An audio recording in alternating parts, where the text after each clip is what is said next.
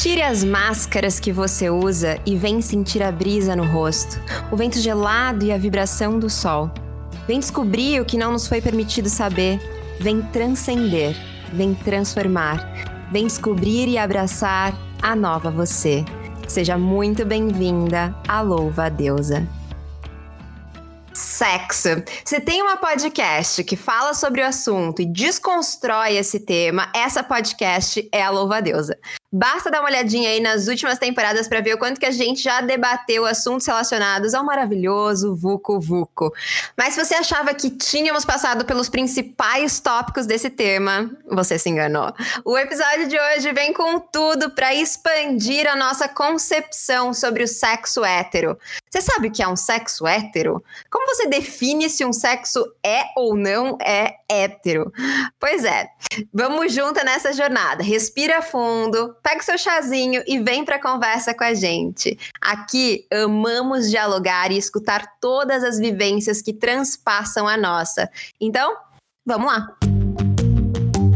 Antes de tudo, aquele pequeno lembrete que faz toda a diferença. Aproveita que você está aí com o celular pertinho e já me segue no Instagram, arroba Sofia Menegon.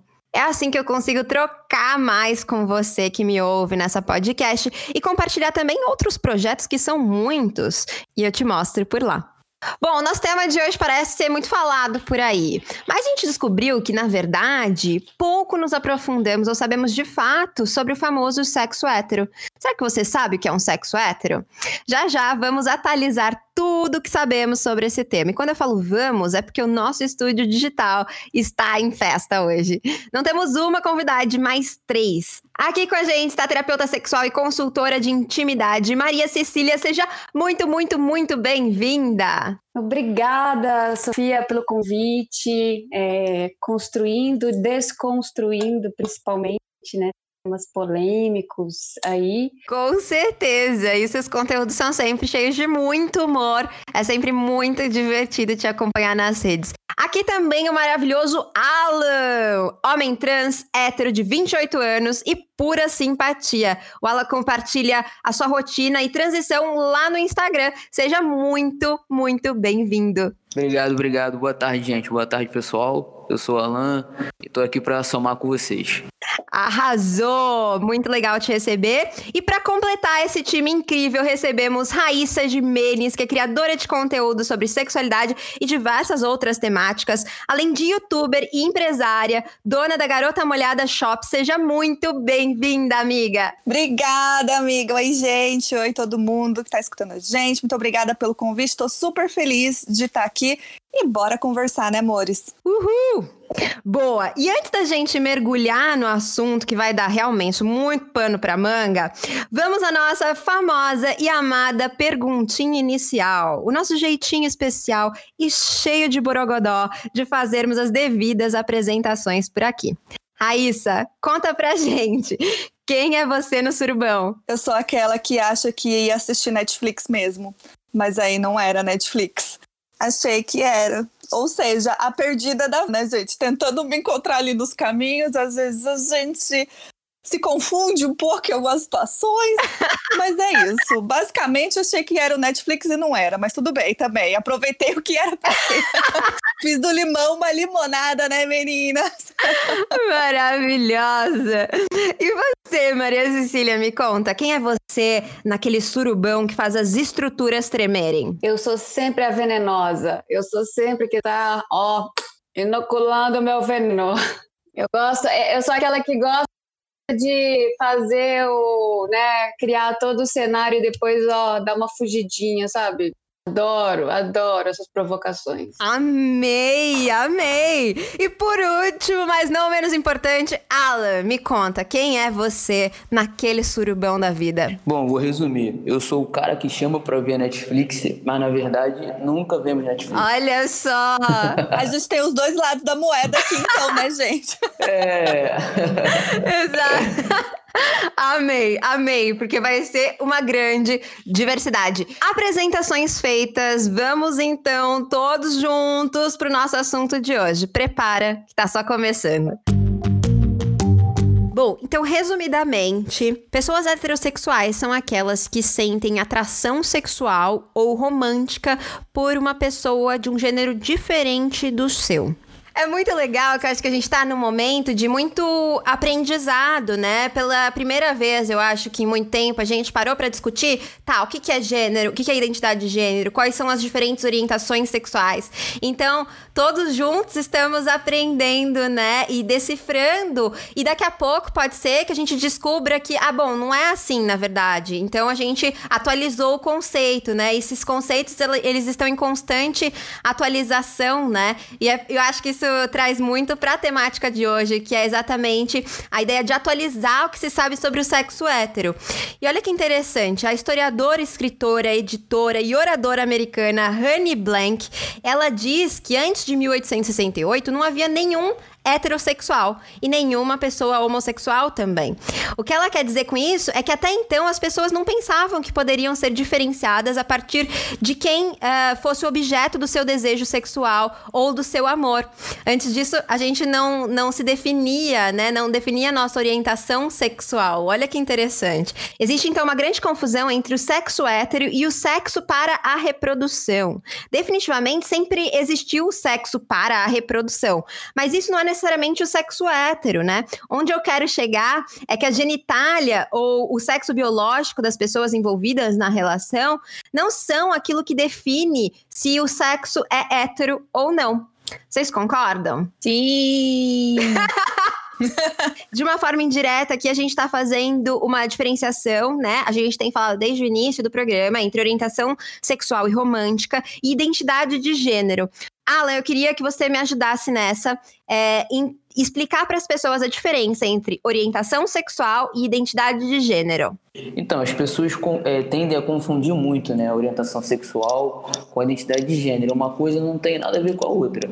A orientação sexual ela vai fazer com que você é, se atraia ou você queira ter um, um, um, sentimento romântico, sexual por uma pessoa do mesmo sexo, né, do mesmo gênero que você, aí você vai ser homossexual, ou do gênero oposto, que aí você vai ser heterossexual, ou do, dos dois, que no caso são os bis, né? E a identidade de gênero é como você se sente. Por exemplo, eu sou um homem trans. Eu nasci biologicamente num sexo é, feminino. Né? Eu não me identifico com isso.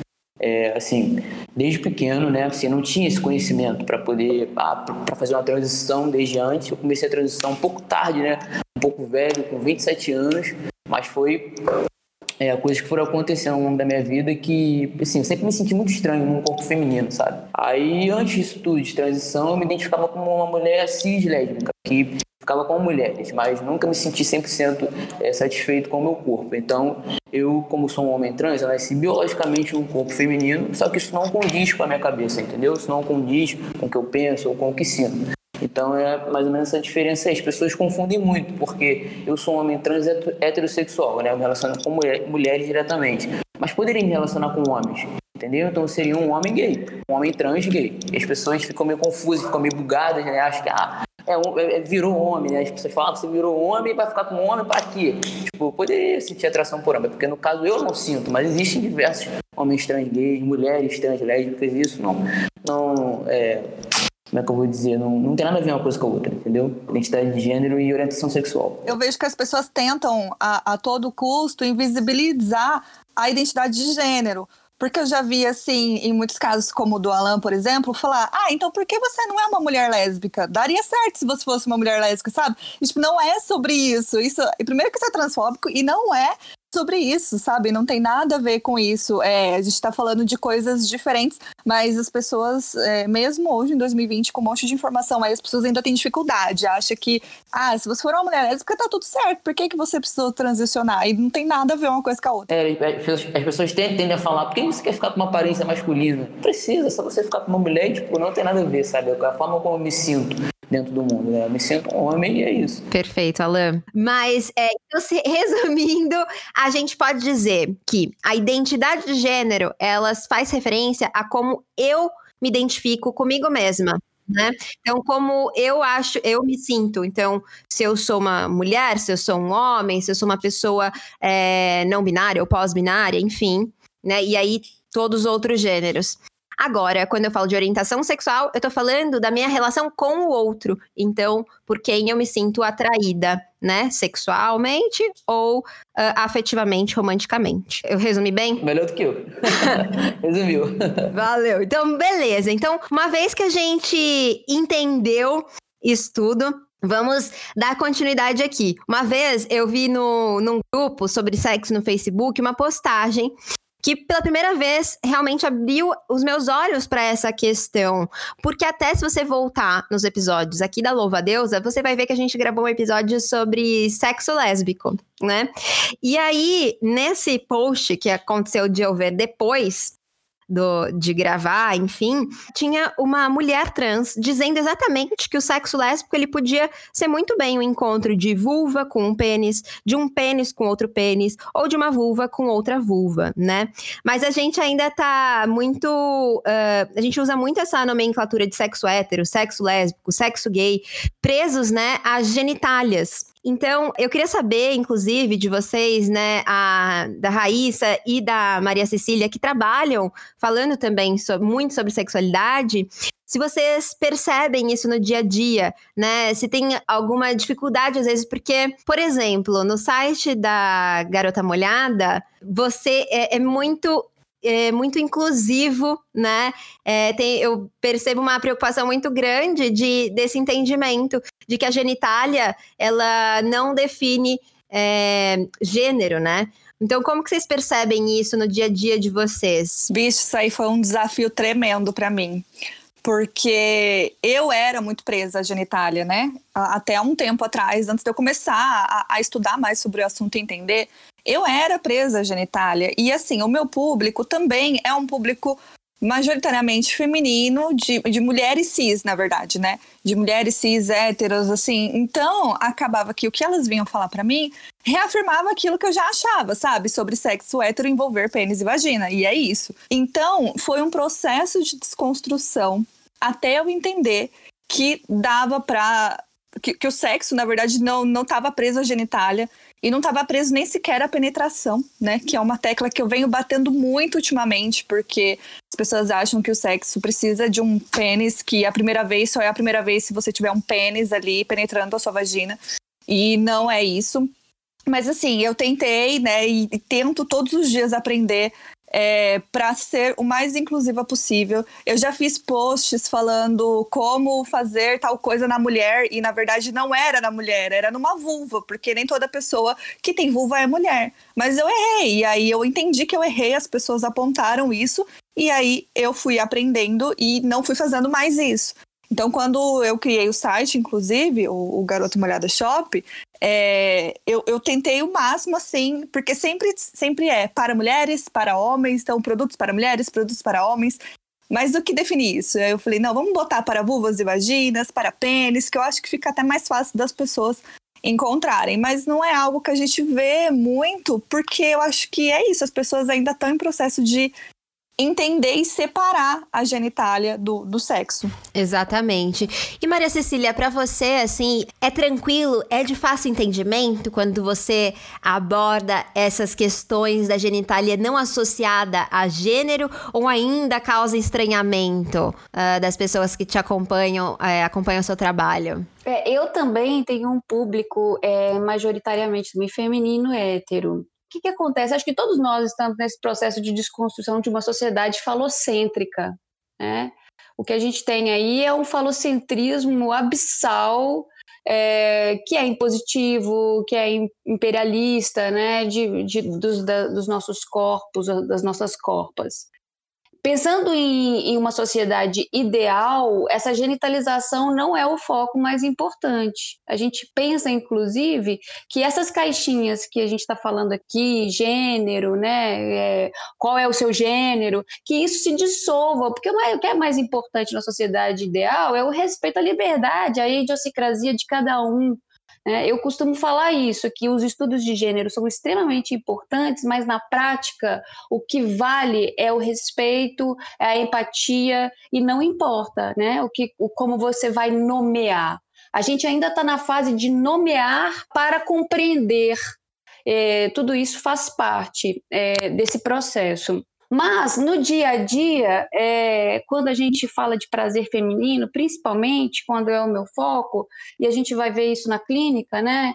Tanto é, homens sofrendo com esse falocentrismo, quanto mulheres também que desconhecem o seu prazer porque acha que tem que ter o pau e tal. Então, isso ainda traz muito sofrimento. É, e aí a gente tem uma questão que é assim impressionantemente terrível, que é a falta da erotização nesses corpos, né? E aí eu estou dizendo de uma erotização de si mesma, de um autoconhecimento mesmo, porque a erotização que vem da performance e que vem da, do estabelecimento do tipo vamos gozar a qualquer preço, vamos dar bucetada na cara da sociedade. Mas assim, às vezes o mercado íntimo faz isso com as mulheres. Então, assim, é, tem uma tendência das mulheres quererem muito performar. Então tem que ter uma desconstrução anterior aí que é o prazer para si e o prazer que está conectado num estado de presença, num estado com a vida, com o lifestyle, né, que é anterior a tudo isso. É, como eu lido com isso, é, eu também estou em desconstrução, né? Porque eu não vou falar para você que eu sou uma pessoa completamente desconstruída, porque eu não sou né? Então, tudo isso é uma construção mesmo, né? É, eu espero que daqui a pouco a gente consiga mais diversidade, porque as redes sociais acabam colocando a gente no, também numas bolinhas, né? Queria só é, fazer o um comentário é, do lance das sex shops, é, que eles realmente são muito focados na mulher no sentido dela dar prazer para o homem. Então, ela vai comprar um produto, não para ela, ela vai comprar um produto para satisfazer o homem. E essa comunicação é muito pesada, é muito feia e é o que mais acontece assim hoje em dia é esse tipo de comunicação de sex shop. Inclusive assim, existem alguns algumas lojas que estão indo contra isso. Mas é, é muito triste quando a gente olha para um mercado onde o maior número de compradoras são é, as mulheres e você vê que a comunicação é toda cagada, porque parece que tá te empoderando, mas na verdade está te prendendo no mesmo padrão de sempre. É, inclusive, tem pessoas desse nicho que vendem cursos para que você é, continue dando prazer pro homem, sabe? E fingem que você está se empoderando, quando na verdade não é isso. Então, esse meio, ele precisa passar por uma reforma, assim, gigantesca, uma desconstrução muito grande, porque não é só vamos falar sobre sexo pra gente poder satisfazer o homem. Calma aí, cara. Isso aí lá nos anos 70, 80, até podia ser algo mais é, ativo, porque estavam começando a falar sobre isso, começando a falar sobre sexo de uma forma geral.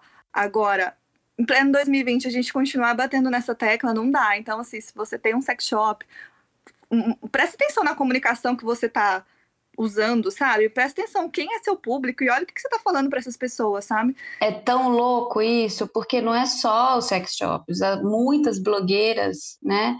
É assim, é um, é um tudo pra, pela performance sexual. E a visão é que todo mundo seja livre, gente. Sexo é liberdade, sexo não é aprisionamento.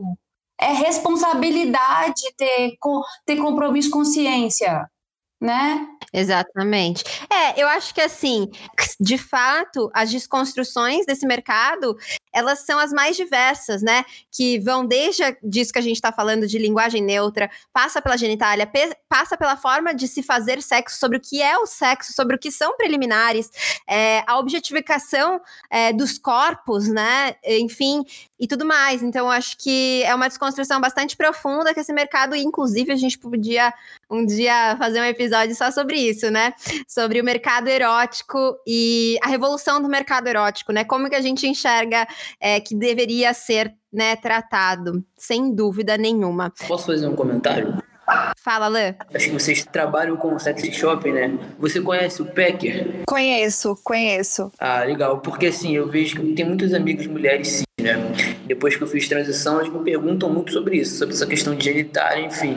E muitas não, não entendem, não conhecem, né? Que o Packer é uma prótese realística é, de um pênis no caso pra gente, homens trans, aí eles ficam falando, nossa, mas é tipo um vibrador e tal. Não, é diferente do vibrador, porque o Packer, ele é realmente uma prótese realista, você acopla no seu corpo, você põe uma vértebra, né, lógico, para ele poder ficar ereto, porque a ciência também não tá tão avançada assim, a gente não consegue botar o bagulho duro, tipo, sozinho com a força do pensamento. Você põe uma, uma, uma, vértebra que aí ele fica ereto, só que ela dá prazer tanto para mim quanto para a mulher, né? No caso do vibrador, você não sente muito, porque você não tem essa, essa possibilidade, né, de juntar ele com o seu corpo.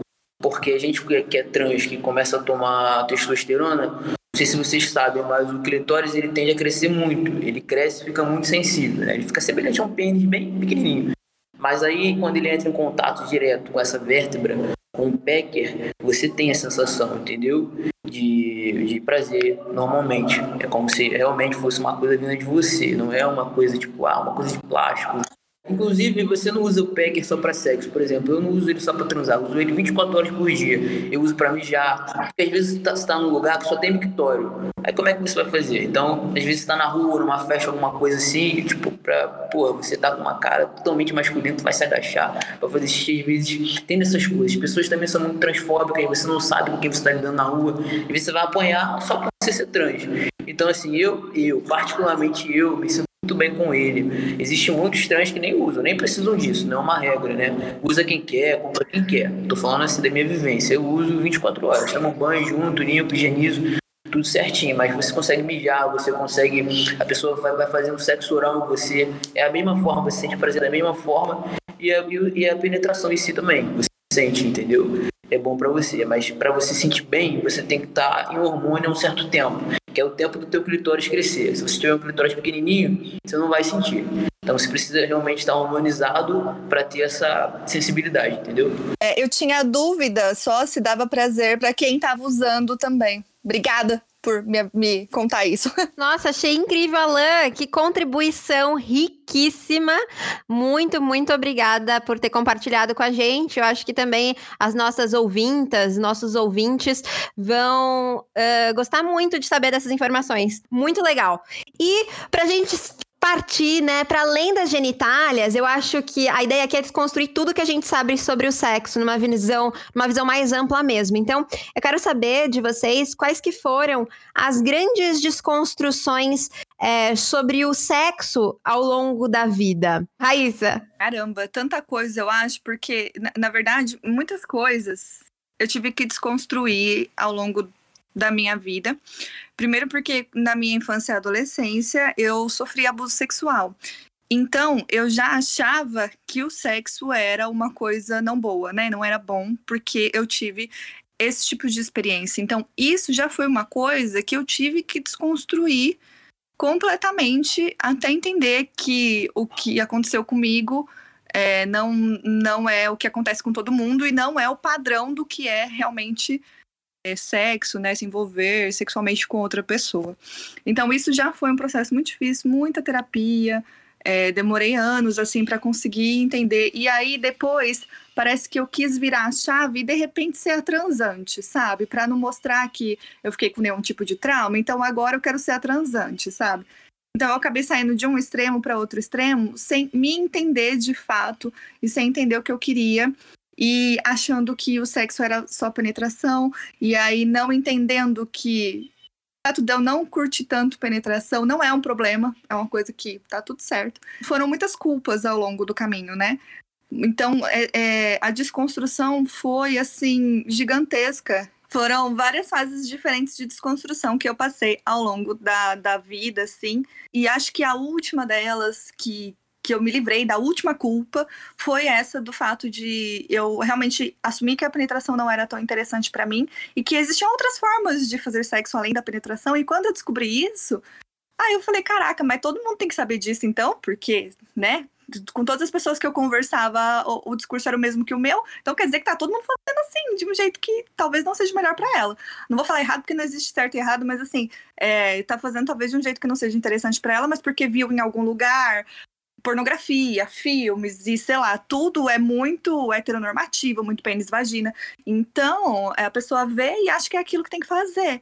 E existem, nossa, um milhão de possibilidades. Então, acho que a última mais recente, que faz uns 4, 5 anos, foi essa. E essa, essa é tão importante, né? Nossa, é libertadora, né? É muito libertadora. É muito libertadora. E você sabe que desde que a gente começou a falar sobre isso, né? Tanto no Instagram quanto aqui na Louva Deusa, recebo muitos relatos, principalmente de mulheres que também é o nosso maior público, né? Mulheres cis hétero, que falam quanto que, nossa, agora eu tô me permitindo fazer sexo de uma outra maneira e tendo muito mais prazer, né? Então, essa desconstrução, ela é muito importante, né? E para você, Maria Cecília, qual que foi, assim, como, é, qual foi a grande desconstrução sobre o sexo ao longo da vida? Bom, eu acho que o maior impacto que eu tive foi em relação à minha sexualidade, né? É, não especificamente sobre o sexo, assim, porque apesar de ter sido uma menina criada nos padrões cristãos, né, eu sempre fui a, a, a meio que protocolava rebeldia, né, de alguma forma. E eu tive, é, eu acho que a sorte de ser uma, uma menina que, que foi traçando assim o desejo colocando desejo nas suas decisões, assim, em tudo, porque eu tenho um, uma característica de impulsividade muito forte, né? Eu sou uma pessoa muito impulsiva. Mas eu fui devastada por um relacionamento em 2013 e quando acabou, eu que era, achava que eu era mulher moderna, que eu era dona de mim, eu me vi numa relação em que eu representava completamente a heteronormatividade. E aí eu vivi uma relação em que eu é, me senti anulada porque eu estava preocupada com o outro. Eu estava preocupada em dar prazer para o outro. Eu estava preocupada em satisfazer o outro. Então, a maior descoberta foi isso, entender o meu limite e entender que o prazer é meu, não está no outro, em todas as situações. Durante o sexo, principalmente. Eu posso até consentir em brincar em, em, lugares que talvez possam, possam me trazer desconforto em algum momento, mas eu é isso. Eu consinto, eu aceito o jogo é, e eu vou para o play. Então acho que é isso, assim. Mas de qualquer forma, eu tô disponível para vida, assim, para sempre descobrir mais coisas. Acho que eu tenho muito mais coisa para descobrir. Por exemplo, chegou a minha menopausa, né? Tô com 41 anos quando, chegou na, quando chegar a menopausa, acho que eu vou descobrir várias coisas que eu não sabia. E assim vai. A sexualidade, né, é, é infinita, né? Eu tava conversando com a Salima numa gravação e a gente estava falando o quanto que esse assunto ele é infinito, né? Você pode falar e, e as descobertas elas nunca vão se acabar, né? E Alan, e para você, qual que foi a, assim, qual foi a grande desconstrução ou a coisa mais nova que você assim descobriu e que te libertou assim sobre o sexo? É, então, tipo assim, para mim, eu tirei um peso que eu tinha nas minhas costas que era muito grande. Sempre que eu ia transar com uma garota, eu ficava muito é, noiado, tipo assim, na hora de gozar, se eu gozasse mais vezes do que ela. Então eu ficava perguntando o tempo inteiro, e aí, quantas vezes? Tipo assim, eu gozei três vezes, a garota gozou uma vez só. Eu ficava, meu Deus, pô, tô fazendo alguma merda, não é possível. Eu tô aqui explodindo, já tô indo pra quarta, a menina numa vez só, ia lá, pra cima, pra cima, pra tentar fazer a garota gozar mais vezes. Tipo, cara, não é assim, sabe? Cada corpo tem um corpo, né? Cada corpo é um corpo, cada, um, cada corpo responde de uma forma. Às vezes você tá muito pra cima, às vezes a pessoa não tá tanto. Mas, assim, é, era um peso mesmo, que eu carregava muito, muito, muito mesmo nas minhas costas. Tipo, sempre que eu ia transar com alguém, eu tinha esse negócio de ficar perguntando, pô, e quantas vezes, como é que foi e tal. Não é assim, né, cara? Não posso ficar fazendo, tipo, é uma competição. Ah, quem gozou mais, quem gozou menos. O importante é os dois estarem gostando, curtindo, e é isso. Sem essa, sem essa pressão, né? Que eu mesmo botava em mim, tipo, era uma grande pressão muito idiota que eu consegui desconstruir isso da minha mente. Eu não faço mais isso. Nunca mais fiz, pelo menos. Incrível, né? E eu fico pensando, nossa, isso é. Eu acho que eu fiz isso de uma outra maneira. É, porque eu sempre, eu fui uma pessoa sempre que eu tive facilidade para chegar ao orgasmo, facilidade, sei lá, eu sempre cheguei rápido ao orgasmo. Era na época que eu ainda não tinha desconstruído uma série de coisas, né? Então eu entrava no sexo sem querer muito. Então eu já né, garantia meu orgasmo ali só para ter valido a pena. E aí o, eu ficava meio que botando uma pressão pros caras, né, com quem eu transava para eles gozarem assim, né? E aí eu fico pensando, tipo, quanto que essa pressão que de uma forma, né, sem querer a gente coloca ou por querer no meu caso era por querer mesmo, mas acaba às vezes até distanciando mais ainda, né, o orgasmo. Que aí a outra pessoa fica pensando, ai, não, eu preciso né, preciso chegar lá, preciso chegar. E aí vai ficando cada vez mais distante, mas é muito interessante ouvir essa sua, o seu relato também. E a gente vai percebendo o quanto somos pessoas é, diversas, né? E o quanto que as nossas vivências são muito únicas, assim como os nossos aprendizados. Eu acho que isso é muito rico, né? E bom, uh, antes da gente finalizar, vamos para o nosso bloco final, que é o que não aprendi na escola. No início do programa a gente falou sobre a distinção entre o sexo hétero e o sexo para reprodução. Quando a gente descobriu que a fórmula da reprodução envolvia também o sêmen, as pessoas no corpo com útero passaram a ser propriedade daqueles no corpo nascido com pênis. Propriedades porque geravam os herdeiros. E se aquele ser vai herdar algo que é meu, então eu preciso saber que de fato ele tem o meu sangue. Mas o sexo com as mais variadas combinações de genitálias não era uma questão. Em momentos da história história, posições sexuais foram proibidas, assim como o sexo com pessoas de diferentes camadas sociais. Mas na Bíblia, por exemplo, que segue uma visão originada no estoicismo, o sexo entre dois pênis é condenado por não servir à reprodução e não por ser o encontro entre iguais genitálias. Aqui a gente traz mais uma desconstrução, né? Que é o sexo, ele não é algo que deve ser direcionado unicamente para reprodução, né? Então, mais uma desconstrução para a gente finalizar o nosso programa e ir agora para o momento mais delicioso da louva deusa, que é o momento orgástico. No momento orgástico, a gente fala assim, bem gostosinho, em ASMR sobre aquelas arrobas que estão fazendo nossos olhos revirarem. Então eu quero saber dos meus convidados. Quem que eles estão amando seguir nas redes sociais? Raíssa, qual que é aquela roupa que tá fazendo seus olhos revirarem? Oi, gente. É, então, tenho várias pessoas aqui para indicar. Muitas muitas pessoas incríveis, mas eu vou retribuir a indicação de uma amiga maravilhosa que me indicou também num podcast e que ela é incrível mesmo, então merece. Verônica, amiga, faxina boa, um ícone que fala sobre é, trabalho doméstico, como ser empregada doméstica, mas ela vai muito além disso.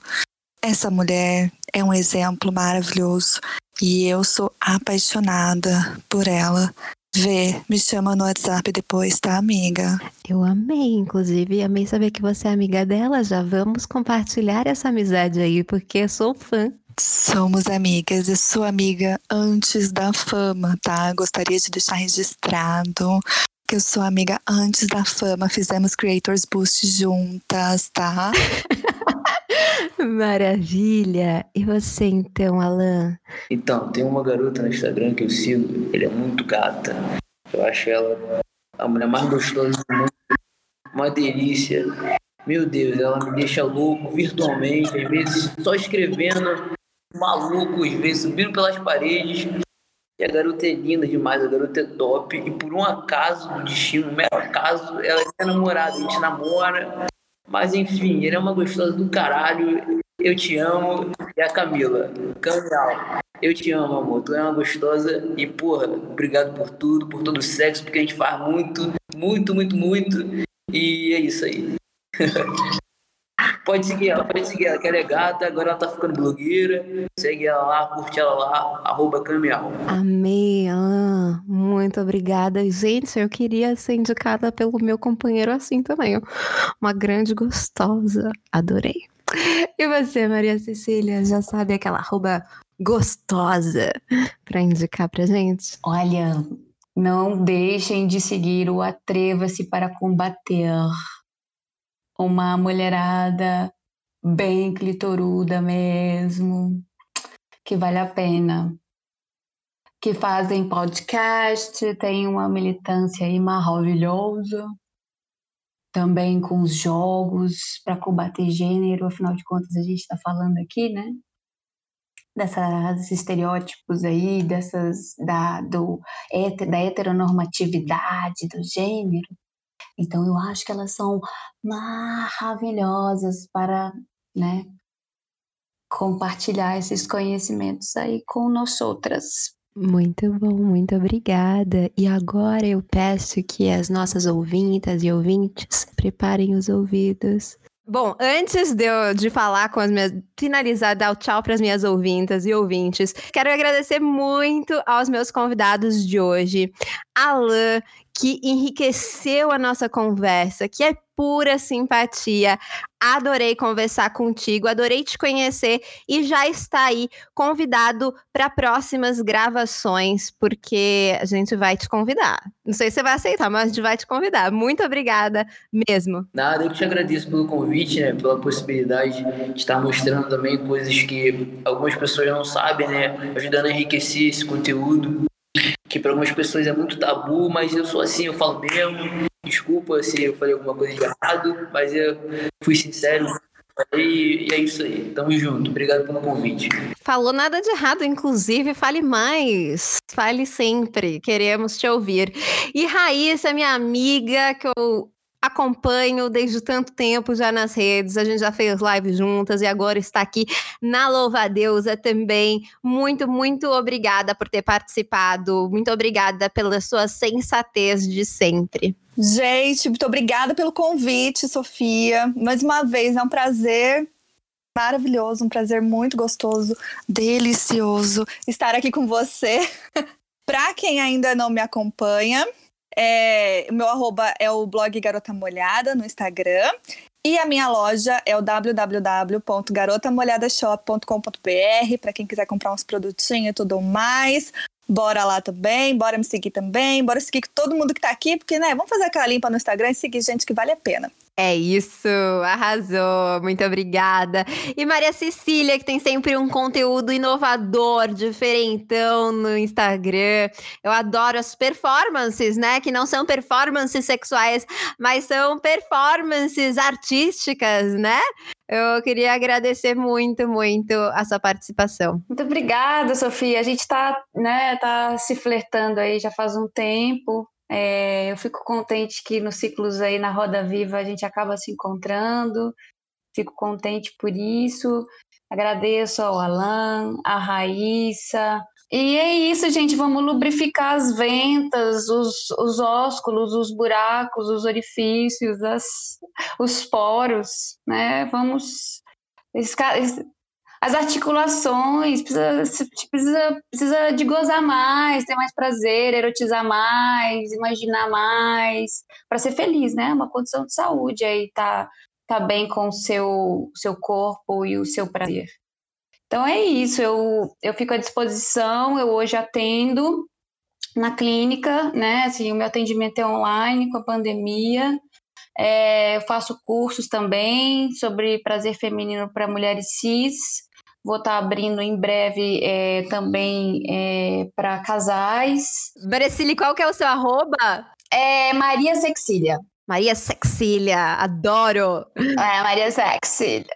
Sexília, criativa, demais, gente. Alan, você não passou seu arroba, você quer que as pessoas te sigam? Ah, sim, então. Meu arroba é Alan Oliveira FTM. Lá eu posto bastante sobre a minha transição, posto coisas sobre transexualidade e umas coisas engraçadas, né? Porque eu sou leonino e gosto de fazer as pessoas rirem. Maravilhoso. Gente, eu amei demais. E você, ouvinte, curtiu? Você sentiu que ampliou seus horizontes com esse papo? Teve algum pensamento que gostaria de compartilhar com a gente? Se sim, manda lá no nosso Instagram da Louva Deusa. Eu vou amar te ouvir. Então, para você que nos acompanhou até aqui, muito obrigada. Na nossa casa, a gente recebe todo mundo sem restrição. Aqui todo mundo é livre para ser quem é e falar o que quiser. Mas claro, com respeito acima de tudo. Então, sinta nosso abraço quentinho e seja sempre bem-vinda. Desejo as mais lindas relações para você, sejam elas com você mesma ou com outras pessoas. Viva o meu, o seu, o nosso prazer e até a próxima!